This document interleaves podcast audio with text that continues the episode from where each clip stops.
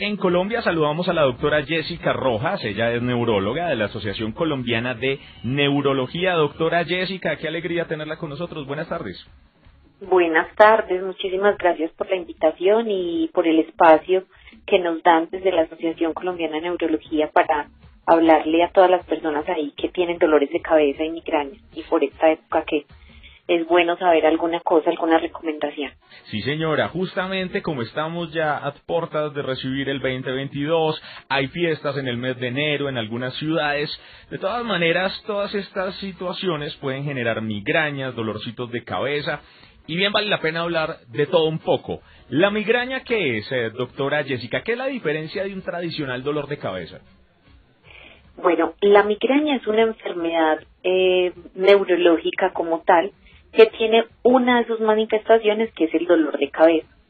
Los dolores de cabeza nosotros en neurología los llamamos cefalea y eh, la cefalea o dolor de cabeza puede haber más de 300 tipos de dolores de cabeza dentro de la clasificación internacional de cefalea o dolor de cabeza. Uno de esos tipos es la migraña, que es una enfermedad en la que no solamente hay dolor de cabeza, sino que también hay otras manifestaciones sensoriales, como por ejemplo fastidio con la luz, fastidio con el ruido, eh, fastidio con ciertos olores, hay náuseas, puede haber vómito y que eh, cuando se cronifica puede ser altamente discapacitante. De hecho, se considera la primera causa de discapacidad en personas menores de 50 años en el mundo. Entonces, realmente es una enfermedad pues que afecta a gran parte de la población. Estamos hablando de 18% de las personas en el mundo podrían estar afectados con la enfermedad y la mayoría de ellas mujeres. Eh, y es una enfermedad que tiene unas bases genéticas y que se combina con el medio ambiente, entonces de ahí la importancia de conocer como todos los gatillos y ciertas cosas que en alguna época de la vida de las personas puede aumentar esa predisposición a tener dolores de cabeza. Pregunta el bayunito, doctora Jessica Rojas, quien me acompaña aquí en la tienda ganadora.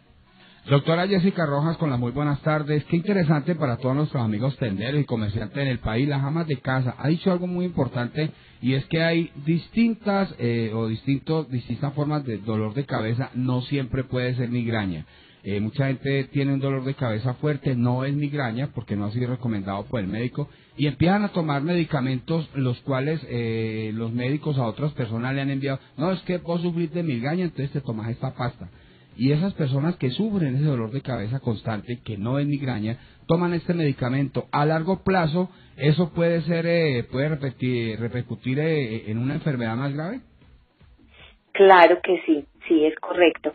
Eh, realmente el, cuando el dolor de cabeza se hace muy crónico y se hace muy recurrente, siempre es eh, obligatorio asistir a una consulta, ojalá especializada con neurología, porque las personas empiezan a automedicar, como tú lo has dicho, con medicamentos antiinflamatorios y ciertos medicamentos que se eh, metabolizan en el hígado y que son, eh, digamos, liberados a través del riñón de nuestro cuerpo y algunas personas podrían tener eh, nefropatía o enfermedad renal crónica debido a todos los analgésicos que se han tomado durante su vida.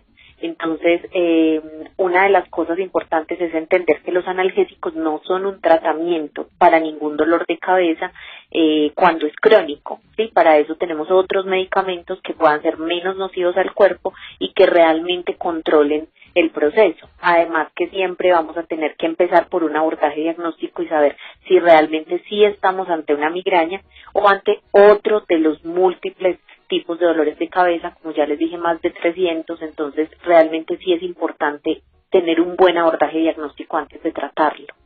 Sí, doctora Jessica, ¿por qué se dice entonces que en estas fiestas decembrinas se incrementan los episodios de migraña? ¿Qué marca la diferencia? ¿Será por el estrés del cierre de año? Eh, ¿De pronto por los compromisos económicos? ¿A qué se le atribuye esta situación? Bueno, realmente es que las fiestas navideñas y las fiestas de fin de año son una época que es muy exigente, digamos, socialmente para todas las personas pero esto resulta más agobiante para una persona que tenga migraña, porque sabemos que la migraña tiene algunos detonantes que aumentan los dolores de cabeza, especialmente cambiar nuestras rutinas. Entonces, durante las fiestas de Navidad y las fiestas decembrinas, dejamos de dormir, entonces empieza a haber una privación de sueño que se va sumando todos los días cuando trasnochamos. Además nos exponemos más a otras cosas ambientales como el alcohol, entonces es frecuente que en las reuniones familiares siempre va a haber alcohol y el alcohol, especialmente el vino tinto, es uno de los, eh, digamos, detonantes que pueden generar una crisis de migraña. Eh, puede haber también estrés, claro que sí, como lo has dicho. Estrés, ¿por qué? Porque tenemos más compromisos sociales y existe como el pensamiento de que queremos atender a todos esos compromisos, a pasar eh, como las fiestas con muchas personas y realmente el cuerpo necesita también descanso entre una actividad social y otra y al no tener ese descanso, pues eso también puede generar que se desencadenen las crisis de dolor de cabeza y por supuesto los excesos en la alimentación. Entonces, eh, algunas personas que ya, si ya lo, lo saben, pues ya ellas tienen identificados algunos alimentos que pueden, digamos, resultar en desencadenar una crisis, sobre todo alimentos que tengan mucho contenido de aspartamo, que eso está en las bebidas gaseosas, bebidas endulzadas, eh, en el chicle, incluso en cosas que sean muy dulces. O eh, exposición a otras sustancias como el glutamato monosódico que están potenciadores de los sabores como la salsa soya, mayonesa, salsa de tomate, algunos enlatados, embutidos. Entonces hay como alimentos que nos, porque en diciembre queremos comer de todo y queremos no perdernos nada. Entonces eh, todo eso hace que el cerebro que tiene ya esa predisposición o el cerebro migrañoso, digámoslo así, pues eh, termine generando una crisis al exponerse a todos estos gatillos.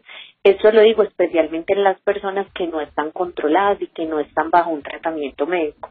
Se supone que lo que hacemos con los tratamientos desde neurología es lograr que un paciente pueda estar más expuesto a los gatillos ambientales y que no se genere un dolor de cabeza. Entonces sí, las fiestas de diciembre son un detonante importante de dolores de cabeza en muchos pacientes con migraña. Muy bien, si la gente quisiera obtener mayor información, sabemos que ustedes hacen una importante labor desde la Asociación Colombiana de Neurología. ¿Qué canales de comunicación le podríamos entregar? ¿Qué información adicional les podríamos compartir?